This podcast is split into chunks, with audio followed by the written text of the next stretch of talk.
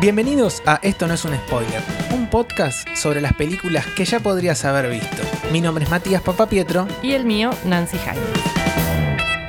Hoy les traemos Camino a la Paz, la película del año 2015 de Francisco Barone. Sebastián, mi nombre es Jalil. Ella es Javiva, mi esposa. Te he llamado porque necesito hacer un viaje largo y quiero hacerlo con vos. Nada de agencia. Esto sería un arreglo entre vos y yo. La sinopsis de esta película nos dice que Sebastián, recién casado y necesitado de dinero, empieza a trabajar como remisero. Entre los pasajeros está Jalil, un anciano musulmán que le hace una curiosa propuesta. Le pagará una importante suma para que lo lleve en auto desde Buenos Aires a La Paz, Bolivia. Bueno, ya en la sinopsis te, te marca ahí el detonante, ¿no? Que, que va a hacer que Sebastián, este chico interpretado por De la Serna, eh, haga un viaje. Claro, exactamente. El punto inicial, ¿no? De la road movie, de la aventura que van a llevar adelante estos dos personajes, que también en esta presentación ya nos marca el tipo de relación que llevan. Claro, exactamente. Bueno, a mí me gusta mucho esta película. Yo tuve la suerte de, de verla en el cine. Y me hace acordar un poco, me, me remite a, a una película del año 2001 llamada Taxi un encuentro. Me la has nombrado y no la he visto justamente. Sí. Entre telones, ¿no? De- de- del podcast, justamente esta película la trajiste vos, la, la propusiste vos, yo no la había visto, o sea que yo la, la vi por primera vez para el pod, no me había pasado desapercibido en su momento. Claro. Eh, y esta otra que me la has nombrado algunas veces tampoco la vi todavía, no sé de qué se trata.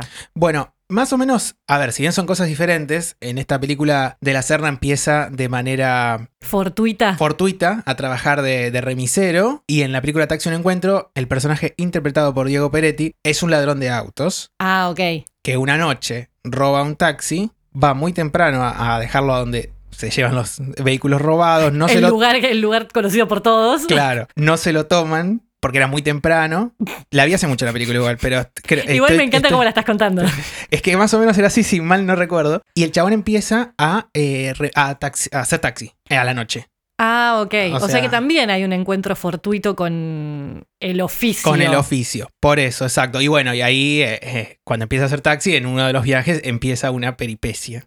Oh, En donde se va a generar el conflicto y desarrollar la película. Por eso me hace un poco acordar a, a Camino a la Paz. claro, entiendo. La diferencia entre lo que me estás contando, que igual, de nuevo, no, no la vi todavía, esa otra peli, pero creo que la, la diferencia central entre esto que me estás contando y Camino a la Paz, particularmente, es que el trabajo en taxi implica un recorrido por unas determinadas zonas conocidas de manera repetitiva. Y el remisero podría hacer lo mismo, pero en este caso justamente eso se quiebra y se genera un viaje internacional. Claro. Y ahí es donde hay como formalmente una diferencia grande. Sí, totalmente. ¿Quieres contarnos los fan facts de, de la peli? Por supuesto, por supuesto. Hoy traje poquitos, pero interesantes. Bien. En este caso, para empezar, me gustaría aclarar que esta película es la ópera prima y hasta ahora la única película que ha dirigido Francisco Barone. Se desempeña más que nada en publicidad, donde ha ganado varios premios por su trabajo de director publicitario y también como asistente de dirección en algunos largometrajes, pero no ha vuelto a dirigir hasta ahora ningún otro proyecto, o por lo menos que se haya estrenado ya comercialmente. Claro. Una linda primera película, ¿no? Por otro lado, Ernesto Suárez, que interpreta a Jalil, es una persona muy reconocida por su trayectoria como actor, director y docente teatral. Ajá. Tiene más de 50 años dedicándose a eso. Pero esta película fue su debut como actor de cine. Ah, no había trabajado nunca en cine. No, en cine no había trabajado nunca y justamente en el trabajo en esta película le significó ganar el premio SAGAI, el premio de la Asociación Argentina de Gestión de Actores e Intérpretes, a Mejor Actor Revelación en el Festival de Mar del Plata. Me causa mucha gracia que este tipo tan grande y con tanta trayectoria haya ganado el premio a Mejor Actor Revelación. Sí, está buenísima, es verdad. Pero está Sí, buenísimo, porque aparte, la verdad es que el trabajo de teatro y el trabajo de cine no son lo mismo. En un montón de cosas difieren. Y nada, se cargó la película y lo hizo muy bien. Totalmente, sí, sí. Y un datito más con respecto a la producción. La película se filmó tanto en Argentina como en Bolivia. En Argentina se filmó en Buenos Aires, en La Falda, Rosario de la Frontera y La Quiaca, creo que alguna ciudad más que me está faltando. Y en Bolivia se filmó en Villazón, Potosí y La Paz. Y esto fue porque para el director era muy importante recorrer realmente esos espacios, porque muchas veces se puede falsear la zona en la que estás. Podés estar en Jujuy y decir que estás en Bolivia porque, digamos, geográficamente va a haber cosas similares y obviamente va a haber diferencias, pero una vez que estás en un interior, ese interior lo podés hacer en cualquier lado y todas esas cosas de las que se vale la producción para poder abaratar costos. Sí. En el caso de ellos, la verdad que no lo hicieron porque esto, a él le parecía como muy importante de realmente estar ahí, que como que era esencial a la película, recorrer físicamente esos espacios, así que se fueron en caravana, fueron como seis semanas de rodaje, arrancando desde acá y terminando en Bolivia, o sea, hicieron medio como el recorrido que la película plantea. Claro, de hecho también sí, filman en varias provincias durante el recorrido. Exactamente, así que es como que hicieron ese propio recorrido también desde la producción.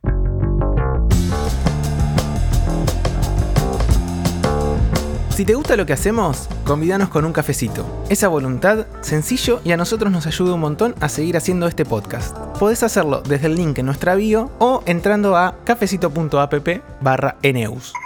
Bueno, como dijimos, esta película la propuse yo para que traigamos a- al podcast. ¿Y qué te pareció a vos? La verdad que me gustó mucho, me gustó mucho. Vos venías insistiendo en que la veamos y lo lograste. Ajá. Y agradezco tu insistencia, porque la verdad es que también me encontré con una película que me gustó bastante, que mm, no es lo que me esperaba eh, en algún punto, porque no me esperaba esa relación. Me esperaba una road movie, porque justamente desde la gráfica, desde toda la comunicación de la película, está claro el tipo de recorrido que se va a llevar adelante, que Sí. hay un auto, camino a la paz, etc. Pero eh, me sorprendió mucho encontrarme con Jalil, justamente. Claro. Y con toda esa cultura musulmana que nos propone también de repente la película. Claro, como que de, de de a poquito se va metiendo en eso y por ahí de repente tenés, no sé, un encuentro en una mezquita y gente cantando y rezando y un montón de cosas que no me esperaba. En una escena re larga, aparte de, de todo, de todo el. No sé realmente si eh, se dice ritual, misa o cuál es el nombre, pero todo la- el evento. Claro, no, no conozco de qué manera lo llaman, ellos no lo explican mucho tampoco, que me parece que también es algo interesante de la película y que en un videíto de,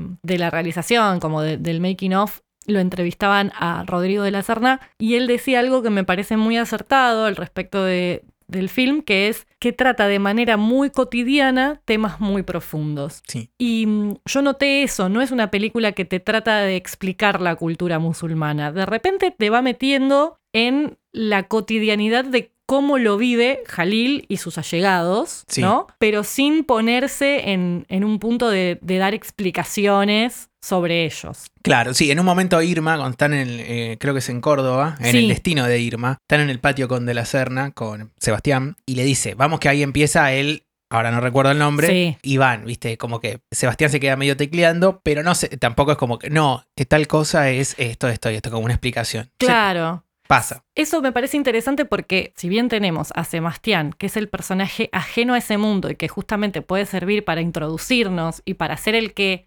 pregunte esas cosas que también preguntaría el espectador, ¿no? Está muy bien dosificado en qué momentos él toma ese rol y en qué momentos simplemente acompaña lo que está sucediendo sin pedir demasiadas explicaciones. Claro. Porque, por ejemplo, él en un momento también a um, una de las chicas eh, le pregunta, bueno, con quién está hablando Jalil, qué es lo que están haciendo, que explica lo de la interpretación de los sueños un poquito. Sí, Pero también, así como tenés eso, tenés otro momento en el cual uno de los invitados, ¿no? uno de los que forman parte del círculo, lo invita a sumarse como a esa oración grupal que están haciendo y simplemente se sienta y empieza a imitar los pasos que los otros están llevando adelante y nadie explica nada. nadie explica nada y él lo va aprendiendo de a poquito y lo va, como decís, repitiendo. Claro, Y nadie, o sea, nadie lo mira mal ni le exige, ¿viste? Estás faltando el respeto, nada, sino como es invitado. Bueno, va aprendiendo de a poquito lo que, lo que tiene que hacer de manera, como decís, muy natural. claro. También, ya que estamos en este punto del tema de, la religión, spoiler, alert, eh, llegando más al final de, de la película, cuando están en, en el auto, Sí, en esa escena donde Jalil le propone a, a Sebastián, le quiere hacer un regalo y le propone invitarlo a la religión. Esa escena me parece también total naturalidad de cómo Sebastián lo intenta, pero le dice, la verdad no. No, quiero, aparte es muy tierno, le dice, no quiero engañarlo, no, no quiero mentirle, es como, en un momento la sensación que da es como que el vínculo que fueron generando obviamente lo acercó mucho y tiene ganas de, de alguna manera, hacerlo feliz previo a su muerte, ¿no? Pero me encanta que la decisión sea justamente no, eh, quiero ser una persona sincera con usted, ¿no? Claro. Y, y está buenísimo eso también. Sí, también tomando esto que decís y, y hablando un poco del vínculo, me parece también muy bien logrado de manera progresiva cómo se va eh, agrandando el vínculo de ellos, como de, de empezar todo medio eh, bastante mal en el auto. Sebastián, el personaje de la Serna, es bastante también gruñón. No, no es una persona que se calla nada para complacer al otro. Sí. Entonces, de entrada se van peleando. Apenas la primera vez que se suben al, al viaje, que Sebastián quiere fumar. El, y el otro eh, quiere comer ajo. el otro quiere comer ajo, arranca con conflicto y muy de a poquito se va construyendo un vínculo hasta llegar al momento, para mí, donde realmente, como todo vínculo, termina de fortalecerse después de una gran crisis, que es cuando sufren el asalto. Totalmente. Ahí es como que me parece que los acerca mucho más eso. Sí, como contraparte de lo que estás diciendo al respecto de Sebastián como el tipo gruñón y no complaciente, lo cual es correcto, lo cual comparto, y también que es un tipo muy particular, ¿no? Convengamos que justamente en esta introducción al personaje previo a que Jalil le proponga este viaje que va a ser el grueso de la película, ¿no? Él toma la decisión de ser remisero de una manera muy particular, se desempeña como remisero de una manera muy particular, ¿no? Sí. Entonces es un tipo bastante fuera del- de, la ley o fuera de la norma. Y por el otro lado lo tenemos a Jalil, que justamente sin ser un tipo autoritario, sí es muy tajante con su forma de resolver las cosas, ¿no? Sí. Y justamente creo que le va, le va entrando a Sebastián un poco a la fuerza en algunos momentos, pero por eso digo,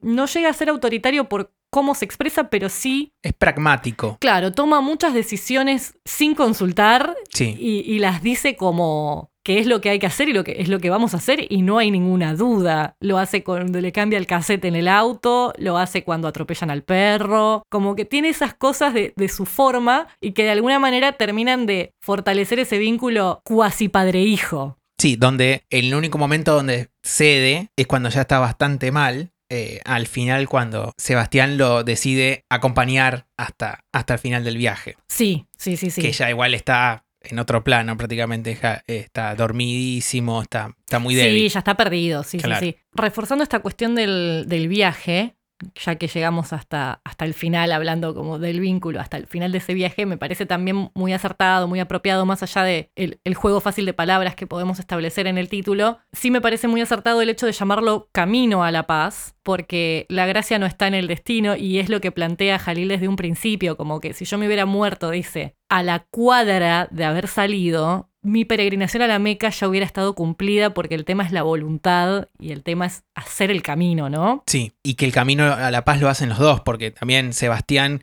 tiene una, una total evolución de, de- de su personaje en todo ese viaje. Él también hace un camino de sanación, por así decirlo, de, de alguna manera. De arrancar, como dijimos en broma cuando empezamos a ver la película, es Ricardo Riganti, 15 años más grande. Totalmente. Porque es eso. Para quien no sabe, Ricardo Riganti, Ricardo Riganti es eh, Ricardo de Ocupas. Claro. Y tiene toda esta, esta evolución donde incluso, bueno, pasa lo que pasa con el auto para no dar más spoilers. Bueno, pero ya saben que hay spoilers en este podcast, Es Mati. Se le termina de derrumbar, de inundar el auto y, y abandonarlo. En un Sí. desapego con, con el padre y con todo eso que, que sentía él. Sí, en ese sentido también es algo que me pareció interesante de la película, en esta cuestión de trabajar temas profundos de una manera muy cotidiana, ¿no? Y desde, desde justamente esto, ¿no? Desde la cotidianidad y sin sobreexplicaciones, que Sebastián tiene un tema sin resolver con el padre que nunca lo termina de explicar. No, no hay, y no hay necesidad. O sea, yo no me quedé con la sensación de que me faltó desarrollo de eso. Me parece que en los momentos en donde se desarrolló fue suficiente y estuvo claro. Sí. Y también tratándose de un vínculo tan profundo entre dos hombres adultos, me parece muy acertado que no sea sobreconversado tampoco. Porque justamente, más allá de todo lo que podamos querer mejorar de las masculinidades en esta época, suele suceder que los hombres no hablan mucho de sus emociones y me parece más normal que se haya dado de esta manera y que la conversación por ahí más clara y profunda sobre esto la hayan tenido en ese gran momento de crisis que vos bien nombrás, que es cuando les roban Sí. y Sebastián piensa que va a morir Claro. atado, atado a un árbol. Sí, totalmente. Entonces nosotros podemos ir reconstruyendo muchas veces sin necesidad de escuchar todas esas explicaciones y con apenas algunas frases esta cuestión de cómo ese auto y, y esa música, que, de la que ya vamos a hablar también, Sí, están simbolizando materialmente el vínculo de Sebastián con su padre, ¿no? Y todo lo que no haya podido resolver probablemente de la muerte de su padre, que es lo que queda más en evidencia a través del sueño que le cuenta a Jalil. sí, me parece que está muy, muy bien de guion, muy bien dosificada toda la información, bien manejado, y esa naturalidad se resiente cuando, cuando ves la película,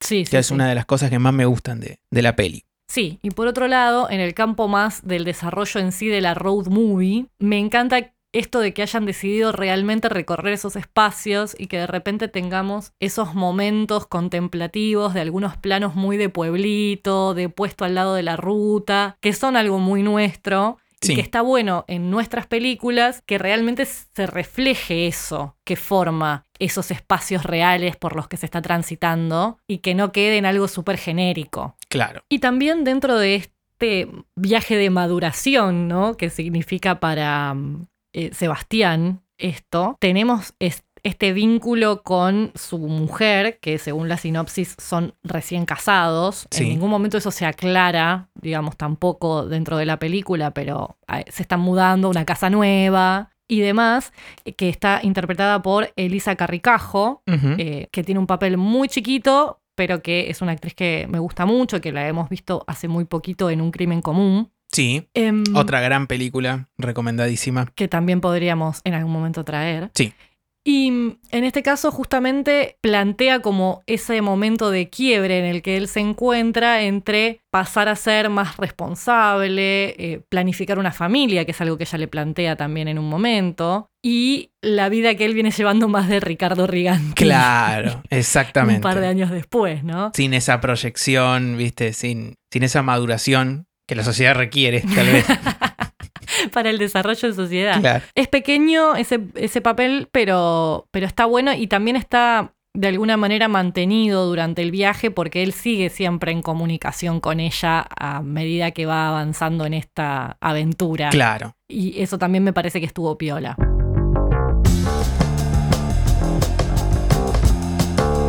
Todas nuestras ilustraciones están en Flash Cookie. Remeras, postales, stickers y más. Todo personalizable con el diseño que más te guste. Encontranos en Flash Cookie como Esto no es un spoiler o entra desde nuestra bio. Bueno, y otra cosa que es muy destacable y que me pareció muy interesante de la película es el uso de la música Sí, que realiza desde un principio y más que nada la decisión que toma de trabajar con un solo artista y con un solo álbum y poquitos temas inclusive. sí. Que justamente también ahí hace la, no sé si la disonancia, pero justo es un, particularmente es un álbum de rock eh, argentino, que es eh, la Biblia de, De Box de Day. Box Day, que justamente como lo dice el nombre, la Biblia trata sobre, sobre la misma. Sobre la mismísima. Sobre la mismísima, siendo que también tenemos todo este otro ala que veníamos comentando de la cultura y religión musulmana. Totalmente. Y también el hecho de que en los momentos en que él toma decisiones que lo van a llevar por nuevos caminos, los fragmentos de canción que se escuchan son del tema Génesis. Claro, Y de hecho, en la sinopsis larga de la película, que no es obviamente la que leí para, para hacerlo más cortito y al pie en nuestra presentación, pero en la sinopsis larga termina hablando de que este viaje es para Sebastián un éxodo de sí mismo. Ahí otra vez trayendo otro libro bíblico sí. eh, a la descripción. Y claramente hay ahí una, una idea de viaje de lo que se le llama el viaje iniciático o el viaje del héroe, que es este viaje que logra transformarlo para poder traer a la superficie aquello que siempre tuvo en, en su interior, pero que no había podido explotar hasta ese momento. Es como que ese es un poco el concepto de ese tipo de viajes heroicos. Sí, y también me gusta mucho el uso de, de la música durante el viaje, que va cambiando de diegético a extradiegético. De repente por ahí un- una escena, arrancamos afuera del auto con la música claramente extradiegética, y de repente estamos adentro y se apaga el cassette o pasa algo donde de nuevo Sí. nos... Ya cambia antes de eso el sonido, cómo suena, cómo se escucha la música y. Claro, este juego entre la música que está puesta para el espectador, que sería esto de extra diegético, ¿no? Aquello que los personajes no están escuchando, no forma parte del mundo de ficción, sino que nos acompaña a nosotros como espectadores en el visionado de la película y cómo de a poco va pasando a formar parte y resulta que es la música que también se está escuchando en el cassette del auto y pasa a formar parte justamente del mundo de esos personajes. También me parece interesante justamente en esto que marcábamos de cómo se va profundizando el vínculo entre ellos y, y el tipo de actitudes que toma cada uno, ese momento en el que Sebastián vuelve al auto y se encuentra con que Jalil le cambió la música y puso música musulmana, música sí. árabe, y le dice, tu cassette ya lo, contó- ya lo escuchamos entero, le dice. Así que ahora vamos a escuchar el mío. Sí. Y ahí justamente plantea este cambio también, este momento de transformación de, bueno, este viaje es de los dos, ¿no? Ahora yo también. Claro, claro. Bueno, y también, para remarcar más también el crecimiento del vínculo, hay un momento donde Jalil empieza a sentarse adelante. Sí, cuando empiezan a traer al perrito. Cuando traen al perro. Sí, ni hablar. Ahí hay una, una re diferencia y también siguiendo con este uso de, de la música y del elemento musical, de alguna manera como esta extensión de la relación de Sebastián con su padre, cuando no tienen dónde dormir y Jalil está muy mal, está con mucha fiebre y perdió su máquina y todas esas cuestiones que terminan yendo a un hotel alojamiento, Jalil le propone, como se quedaron sin dinero porque acaban de, de ser robados, entregar su ajedrez, el ajedrez de Jalil, que era muy valioso, y Sebastián decide entregar sus CDs. Sí, buenísimo. Eso es como la demostración de la importancia que pasó a tener ese vínculo para él, ¿no? Y Tremendo. poder desprenderse de, de ese objeto, de esos objetos, ¿no? Y de hecho, bueno, este uso de puntuación musical que hace con la Biblia de Box Day se va a mantener igualmente durante toda la película, más allá de que haya momentos en donde aparezcan otros elementos musicales interesantes como cuando dejan a, a la chica que viaja con ellos en la falda y hay un momento de canción en el asado, Sí. o en justamente en, en el encuentro en, en ese lugar, ese grupo musulmán que, con el que conviven un rato, va a seguir utilizando esta música e inclusive hasta el final de la película, donde va a terminar con la canción eh, Moisés. Exacto. Entonces, eso de realmente encontrar la forma de generar un sentido de unidad y de variedad a la vez a partir de usar un mismo disco y distintos pedacitos, a veces incluso hasta de la misma canción, pero que no se sientan iguales, me pareció muy bien logrado también. Estoy de acuerdo totalmente. Bueno, y para cerrar un poco esta, esta sección de formalidades también, hay un par de, de planos que, que me parecieron rescatables de, de la película. Uno que no sé si lo recordás, cuando Sebastián finalmente accede, después de, de tanto tire y afloje, a hacer el viaje, va a la casa de, de Jalil Sí, y está sentado en el living. Lo vemos eh, en un borde de- del sillón de frente y aparece la señora Sí. esposa de Jalil hablando en off, porque no la vemos a ella teniendo la, la conversación con él. Sí, sí, sí, sí, sí, sí, me acuerdo de ese. Me gusta mucho también el momento en el que toma la decisión, digamos, que es un plano en el que él está adentro del auto, en una esquinita frente a las vías del tren, y empieza justamente a sonar un, un fragmento de Génesis también, del tema Génesis, mientras pasa el tren a toda velocidad por atrás de él, y ahí sale él manejando, y lo próximo que vemos es que le dijo que sí. Claro. Ese momento me parece súper bello también. Después lo que ya mencionamos, toda la, la secuencia del ritual Fantástico. es fantástico, me, me encantó toda esa, esa secuencia. Y otro plano que me gustó mucho también, que me pareció simpático, después de tanto tire y afloje en la decisión de este Sebastián terco y, y cabeza Sí. dura y Jalil tratando de romper esa terquedad, finalmente venciendo, que es cuando logra convencer a Sebastián de que lleven a, a Irma Sí. en el auto. Bueno, sabemos que lo convencieron porque el plano es los cuatro viajando en el auto y el plano de frente, y los cuatro digo por el perro, también claro, estaba. por supuesto. Sí, eh, eso. Bubarak. Bubarak. Eso es, es un recurso muy de, de comedia que me gusta mucho cuando lo explotan, que es esto de terminar una escena con un no, no, no, no, no, y sin resolución de continuidad, plano siguiente, ves que sí. Que sí, exacto. Eso me pareció un gran chiste, por así Sí, decirlo. sí, suelen- estuvo, estuvo bueno. Suelen ser muy lindos y la verdad que estaba muy bueno. A mí me gusta mucho también desde lo formal cómo presentan ese, ese momento posterior al robo, ¿no? O sea, nosotros justamente, el, el robo en sí sucede elipsado, o sea, no lo vemos, sucede fuera de, de cámara, ¿no? A él lo golpean, la cámara se se va a negro y después empieza a mostrarnos algunos detalles, vemos el auto, este, todo abierto, y los vemos a ellos en esa posición tan particular, ¿no? En ese, en ese santo y único árbol en el Sí. medio del campo y eh, con cada uno a un lado diferente. Es como toda esa presentación de ese momento me pareció muy acertada. De también. nuevo, explicando todo con eh, la cámara sin tanta letra de, de palabra ni, ni nada más que eso, ¿no? Sí, y sin haber necesitado incluso ver todo el desarrollo del robo, Claro. ¿no? Nos encontramos ya con eso acontecido y cómo están ellos ante esa situación.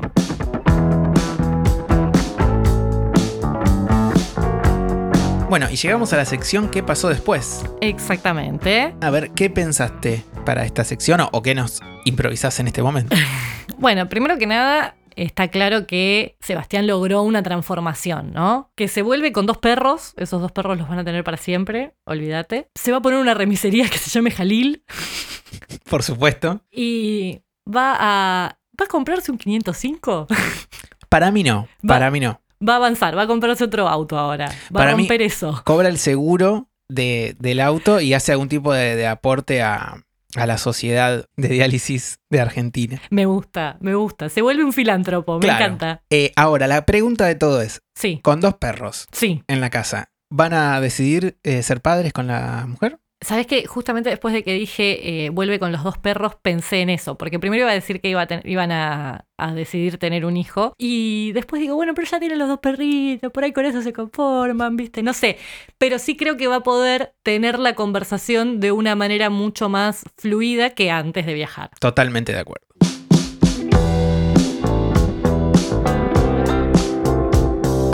Bueno, y así se va otro episodio de Esto no es un spoiler. Claro, pero esto no se termina acá, porque nosotros Ah. siempre, siempre sumamos cositas sobre las películas que vemos y, y sobre lo que estuvimos charlando en el episodio en nuestras redes sociales.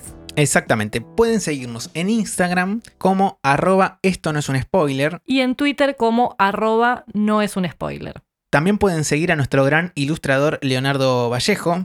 Está en Instagram como arroba leonardo-a-vallejo. Y ahí, bueno, pueden ver todo su, su trabajo. No solo lo que hace para nosotros, sino todas las otras cosas divinas que hace. Exactamente. Y nos vemos en el próximo episodio. Hasta la próxima.